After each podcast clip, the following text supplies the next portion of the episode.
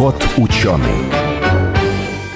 Что привлекает внимание ребенка? Явно не домашка по геометрии, а все яркое, светящееся, взрывающееся и дымящееся. Одним словом, волшебное или научное, ведь главный двигатель науки – это любознательность.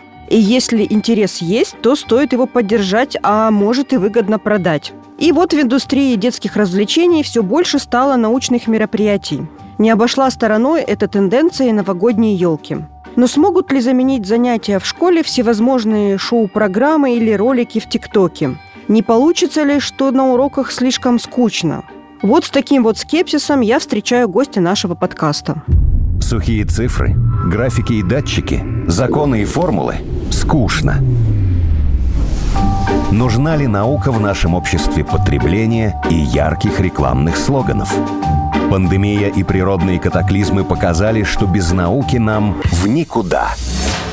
Это подкаст «Кот ученый», где мы попытаемся понять, что происходит в окружающем мире и постичь суть явлений – Сегодня в нашей студии Сергей Шкляев, организатор научной елки Sky Smart, один из тех, кто как раз придумывает вот эти вот чудеса, волшебство и, кроме этого, научный опыт для детей. Я Елена Галещинская, моя коллега Дарья Чередник. Мы сегодня как раз поговорим о науке и о волшебстве, и как это вот все можно совместить. Сергей, вы же проводите такие научные елки уже не первый год. Уже сколько лет? Пожалуй, уже лет шесть, если пропустить пандемийный 20 год, когда мы мероприятия не делали из-за того, что все было закрыто. Ну, шесть пишем, два в уме, да? То есть, да, это да. пятая большая елка наша. Вот эти вот научные елки, каждый раз же что-то приходится придумывать разное. Откуда вот это вдохновение? В научных каких-то опытах или это не связано с наукой? Во-первых, научные опыты, конечно, являются для нас большим источником вдохновения и желание показать как можно ярче, интереснее какие-то не банальные эффекты, которые обычно наблюдаются в лабораториях учеными мужами, дать их детям вот здесь, прямо на сцене перед глазами посмотреть, конечно, это большая мотивация придумать что-то новое. Но поскольку мы хотим в первую очередь вызвать у детей любопытство, заинтересовать их и восхитить чем-то, мы стараемся отталкиваться от драмы в истории. То есть вначале придумывать какую-то историю, в которой появляется проблематика. Стандартная арка героев. Это, в общем-то, театрализованное представление, которое не лишено всех стандартных частей, там, завязка, развязка, да, линии актеров, неожиданных переворотов, каких-то твистов. То есть, так или иначе, каждая новая елка для нас — это целая история, это целый спектакль. Одним из главных выразительных средств, в котором являются как раз-таки научные демонстрации. А возрастная категория, на которую вы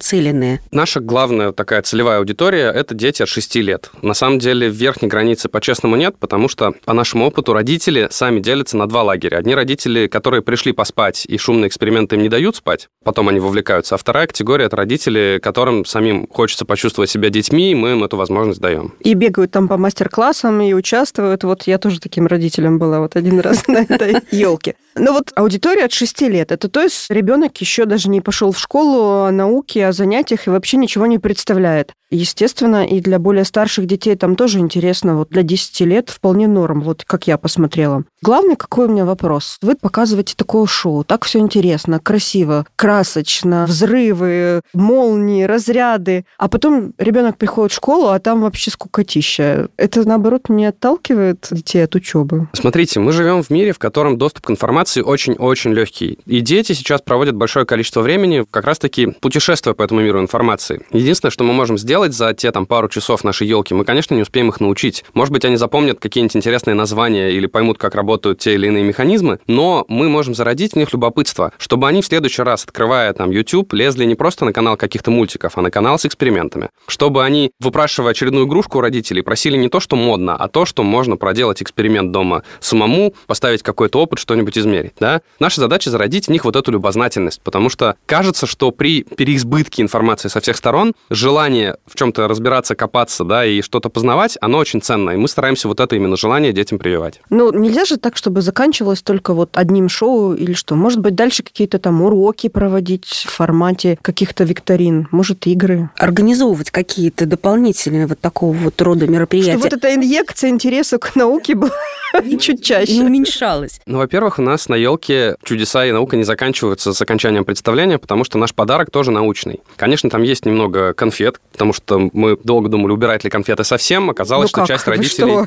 нет. нет, конфеты должны быть. Но там еще большой научный набор, в котором три разных эксперимента, которые дети проведут дома самостоятельно. Причем мы специально выбрали такие эксперименты, которые делаются не за две секунды, а, например, выращивание кристаллов, где надо подождать несколько часов, наблюдать, делать И выводы. безопасно, естественно. Конечно, они абсолютно безопасны, они сертифицированы, мы их производим там уже больше 50 разных наборов научных. И, соответственно, после того, как они провели эксперименты, они могут начать как раз-таки экспериментировать, да, и, как я уже сказал, вместо игрушек просить новую научную игрушку, да, чтобы что-то новое узнавать, и там уже по пути настоящего лаборанта созидать, заполнять наблюдения, делать выводы, разгадывать какие-то логические загадки. То есть первый шаг — это удивить, но дальше мы хотим, чтобы дети все-таки попытались разобраться. А вот вы видели же наверняка в ТикТоке, в Инстаграме, в Ютубе есть учителя, которые пытаются с помощью совершенно вот так приблизиться к детской аудитории и в ТикТоке развивать математику, физику, даже русский язык я видела. Мне как-то это очень странно наблюдать. Вот вы как... Количество носителей, на которые распространяется информация, да, их очень много, но один не может быть априори хуже или лучше другого, по моему мнению. Важен сам контент и его качество. Грубо говоря, по федеральным каналам часто показывают какие-то глупости, с одной стороны, с другой стороны, на каких-то совершенно, казалось бы, неуместных там или детских, как ТикТок, да, или вообще там, наоборот, каналах для взрослых есть там какой-то математик китайский, у которого на одном из порно-сайтов больше 100 тысяч просмотров его лекций по математике. Ой. Был такой феномен. Внезапно.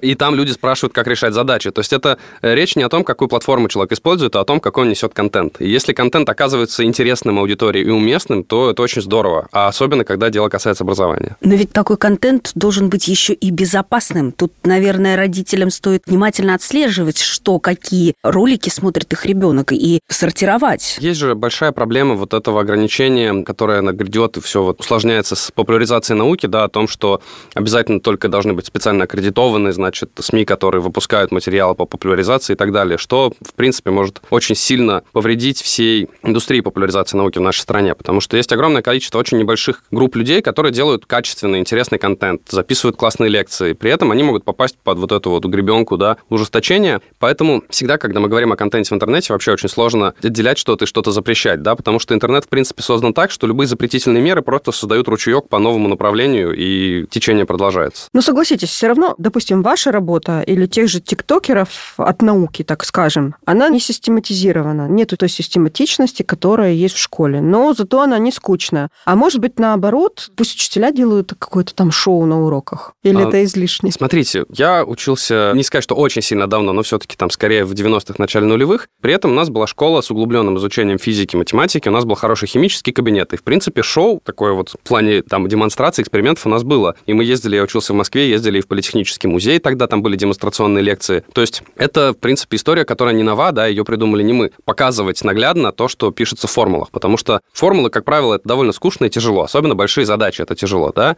Опыт и эксперименты — это очень весело, но одно не заменяет другое. Поэтому я еще раз говорю, да, наша задача не заменить школу, наша задача вызвать желание разобраться. Потому что если что-то непонятно, как работает, да, и оно нравится, то желание с ним взаимодействовать априори сильно больше, чем если оно просто непонятно. Хорошо. Химия, физика – такие предметы, на которых действительно можно устроить потрясающее зрелищное такое шоу и заинтересовать. А как быть с другими науками? Как быть С на... геометрией, которая меня в школе просто мучила. Про математику вообще отдельная песня, поскольку у меня образование математическое. Я считаю, что геометрия – это одна из самых красивых наук. Давайте возьмем пример, не знаю, геология, наука о минералах, да, и об Ну, там тоже красиво, там тоже... Это жуткая красота. То есть просто просматривать в микроскоп разные породы, да, сравнить их, понять, как они произошли, как люди понимают, сколько лет тому или иному слою, как двигалась кора. Если это объясняет увлеченный человек, это классно и интересно, да. Хотя вроде бы казалось, камней на улице, ну вот иди, бери, играй, да, но все-таки, когда мы смотрим на это с научной точки зрения, это становится сразу увлекательной историей. А как быть с той же биологией, допустим, Ну, с этими пестиками, тычинками? Это тоже надо уметь. Там такого шоу нет, там нет такой зрелищности. Алгебра, алгебра. Алгебра тоже, там нет такой зрелищности. Геометрия, там нет такой зрелищности. Вы знаете, забавно было, мы когда ездили на одну конференцию популяризаторов науки в Женеву, это было до пандемии, когда еще можно было куда-то уехать, один из директоров Большого научного музея, по-моему, он из Северной Европы, откуда-то из Норвегии, спросил, ребят, говорит, здорово, но физику, химию делают все, а вот вы можете сделать что-то необычное, например, птицы или камни, вот у вас могут быть в представлении? И мы тогда задумались вообще, можно ли сделать шоу камней. Во-первых, мы подумали, что это здорово, потому что у актеров будут самые низкие гонорары, это просто камни, Им- у них легкий райдер. Но потом поняли, что на самом деле это очень правильный вопрос, потому что когда говорится о популяризации науки для детей, обычно все упирается в физику или химию. Но реально, да, спектр наук, которые можно охватывать и которые могут быть увлекательными, гораздо шире. Именно поэтому, если сценические демонстрации чаще завязаны на физические, оптические эффекты, да, оптика — это тоже физика, химию, превращение, да, там, агрегатные состояния и так далее, то те активности, которые происходят на елке до представления, мы стараемся выносить как раз из других наук, из других областей. Там, где ребенок может пощупать и сделать сам, и, соответственно, через этот вот личный персональный опыт, да, ручной, то есть это hands-on activities называется на Западе, когда руки включены. И вот через этот личный опыт ребенок как раз-таки может вовлечься в что-то, может быть, менее зрелищное для сцены, но не менее интересное для ребенка. Я читала ваш анонс к елке, к представлению, и там говорилось о волшебстве. Как может быть вообще вместе и наука, и волшебство, и можно ли вообще это совмещать? Правильно ли это? Любая достаточно сложная технология неотличима от волшебства. Это не помню, кому приписывают эту цитату, но она очень стара. Ленину, да? Э, скорее всего, да, в интернете писал. Вот, то есть есть же эти карго-культы, да, когда дикие племена строили аэродромы, потому что думали, что таким образом с неба опять начнут падать провианты, продовольствие, как это было во времена военных действий, когда таким образом поддерживали десант, да, и они собирали ящики и строили, имитировали аэропорт, думая, что прилетит еда. Глобально волшебство вокруг нас везде, и то, как работает ваш смартфон у вас в кармане, для вас это не больше, чем волшебство. Вряд ли вы сильно разбираетесь, как работает процессор, какая логика алгоритмов, которые... Вы знаете, что он звонит и показывает в интернете мультик, когда вы хотите его включить. Суть того, что мы показываем, и есть в том, что волшебство и новогоднее настроение создается не за счет каких-то там конкретных технологий, да, а за счет наших ожиданий, нашего настроения, за счет того, во что мы верим и во что мы не верим. И, соответственно, в этом году наше шоу больше не про то, чтобы опровергнуть, что волшебства нет, а про то, чтобы, наоборот, доказать, что даже разбираясь, как устроены те или иные новогодние чудеса, они не перестают от этого быть менее чудесными. А у вас тематика вот этих елок с годами меняется или одно и то же направленность? Да, Туда, а туда, кстати, входят какие-то новые научные открытия, там что-нибудь совершенно новое? Коллайдер, например. Э, Смотрите, Черная дыра, во-первых, там. по темам, да. У нас каждый год новое путешествие. В прошлом году мы отправлялись на Северный полюс. У нас была арктическая история про IT, то есть про информационные технологии, искусственный интеллект. До этого мы путешествовали по планетам Солнечной системы. У нас было космическое шоу, и, соответственно, были истории, связанные с разными планетами. В этом году мы отправляемся в лабораторию чудес.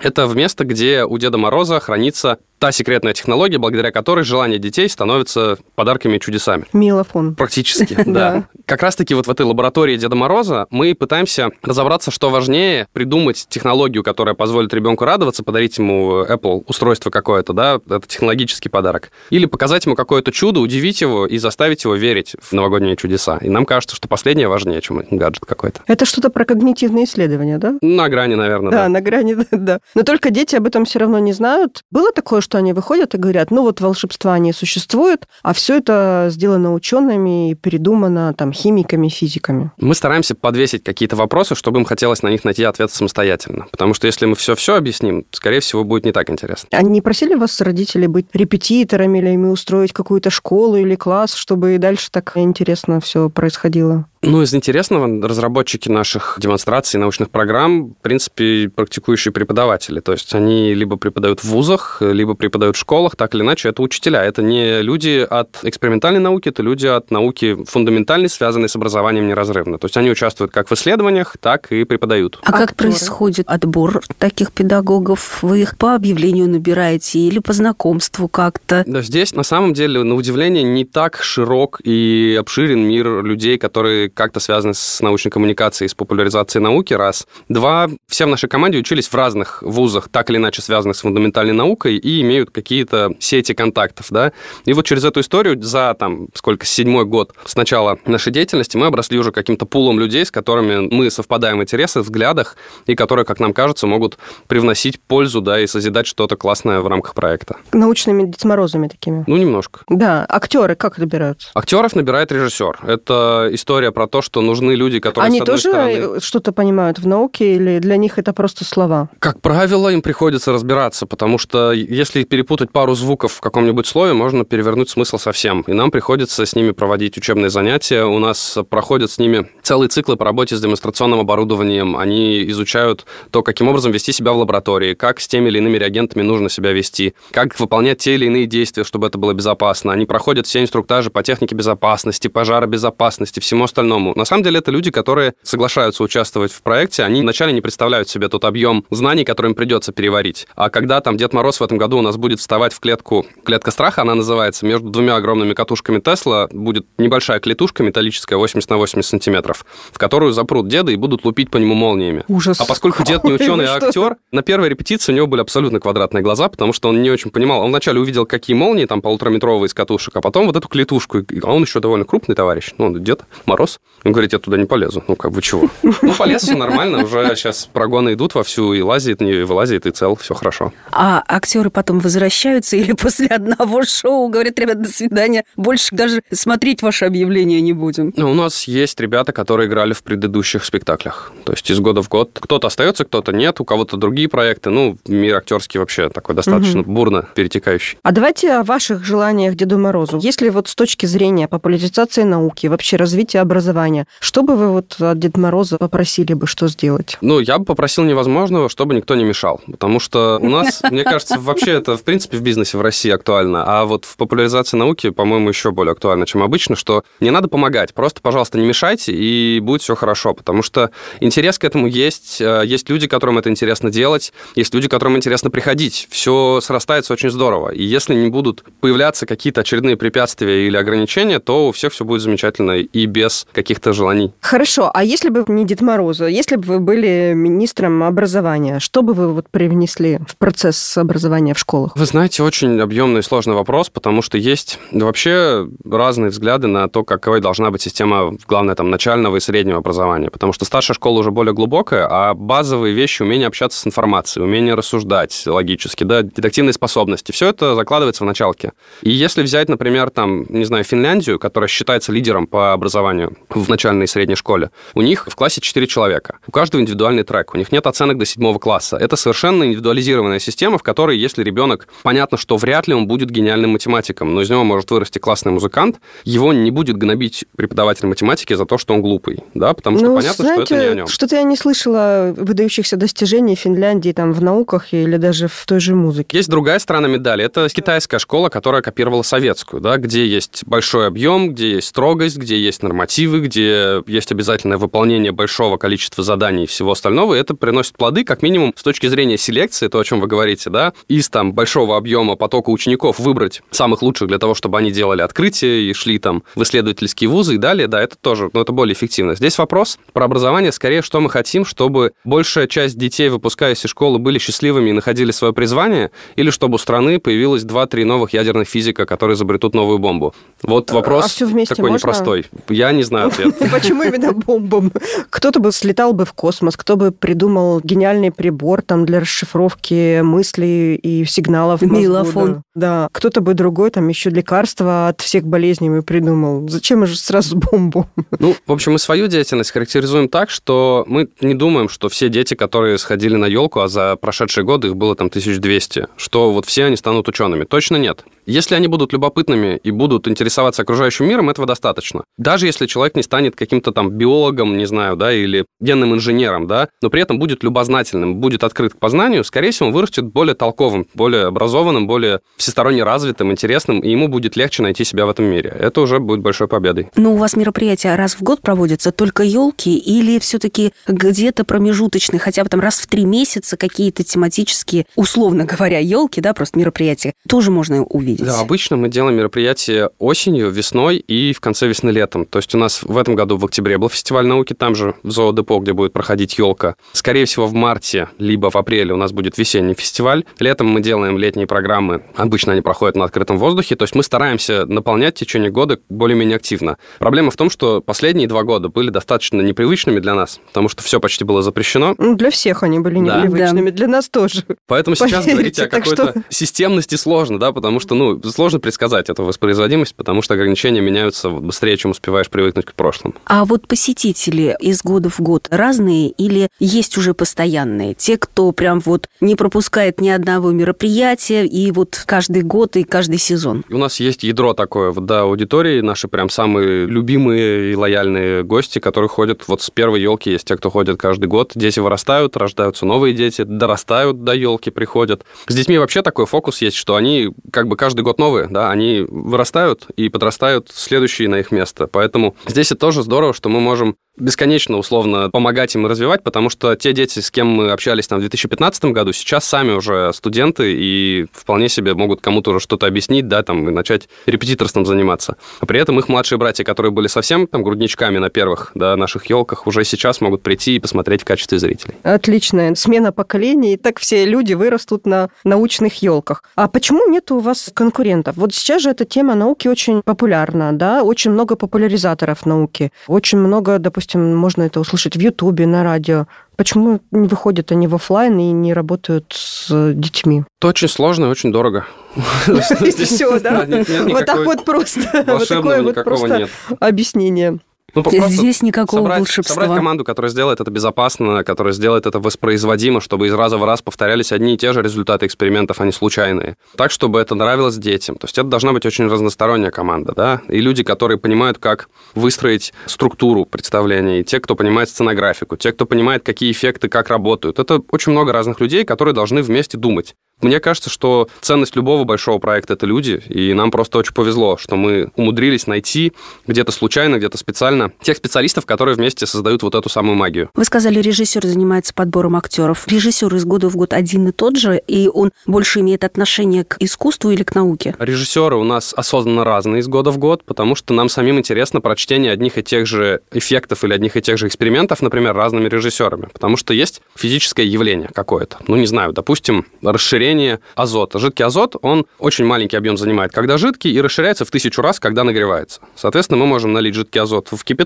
и получить большое облако. Мы можем сделать это в ведре и получим из ведра выливающееся облако. Можем засунуть его в тонкую трубку и выстрелить таким фонтаном да, из дыма. Можем засунуть его в какую-нибудь сложную спиралевидную конструкцию, закрепленную на оси, и она начнет вращаться и во все стороны дымить. Эффект будет один и тот же, а визуально это совершенно разный инструментарий. И как раз-таки возможность работать с разными командами, разными режиссерами позволяет нам с разных сторон и разными гранями поворачивать привычный, казалось бы, понятный эффект. А они-то как в этом ориентируются? Приходится учить тоже. Ну, то есть...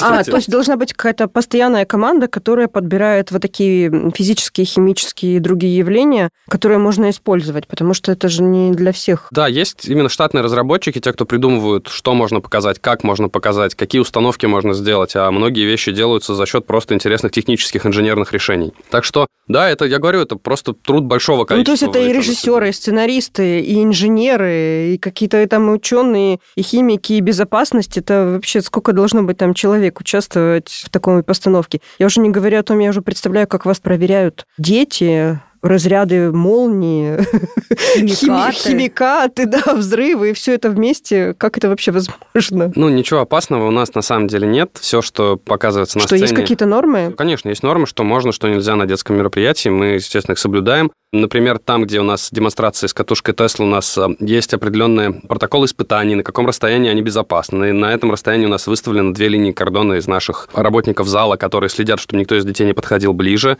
Есть две кнопки, которые отключают всю установку во время работы в случае любых нештатных ситуаций, и это два независимых человека, которые смотрят друг на друга и видят друг друга и зал. Там это целая система, то есть каждый большой и сложный продукт, да, который на сцене происходит, он выстраивается ну, по стандартной инженерной цепочке. Это там придумка, да, разработка, утверждение, опытные образцы, тестирование, это все большая довольно работа. У нас время заканчивается, давайте перед Новым годом что-то пожелаем. Я хочу пожелать всем слушателям, чтобы им не становилось скучно, потому что может становиться там иногда грустно, иногда может становиться чуть-чуть одиноко, иногда может становиться весело, иногда голодно, иногда сыто, но главное, чтобы не становилось скучно. Потому что когда нам становится скучно, у нас пропадает желание идти дальше и дальше разбираться и дальше находить. А мне кажется, что вот это вот самое повторенное мной сегодня не раз любознательность, это и есть то, что делает нас энергичными, молодыми, жизнерадостными и жизнелюбящими. Ой, спасибо большое. Мы, конечно, присоединяемся к таким пожеланиям. Напомню, в нашей студии был Сергей Шкляев, организатор научной елки Sky Smart. Спасибо большое. Спасибо большое.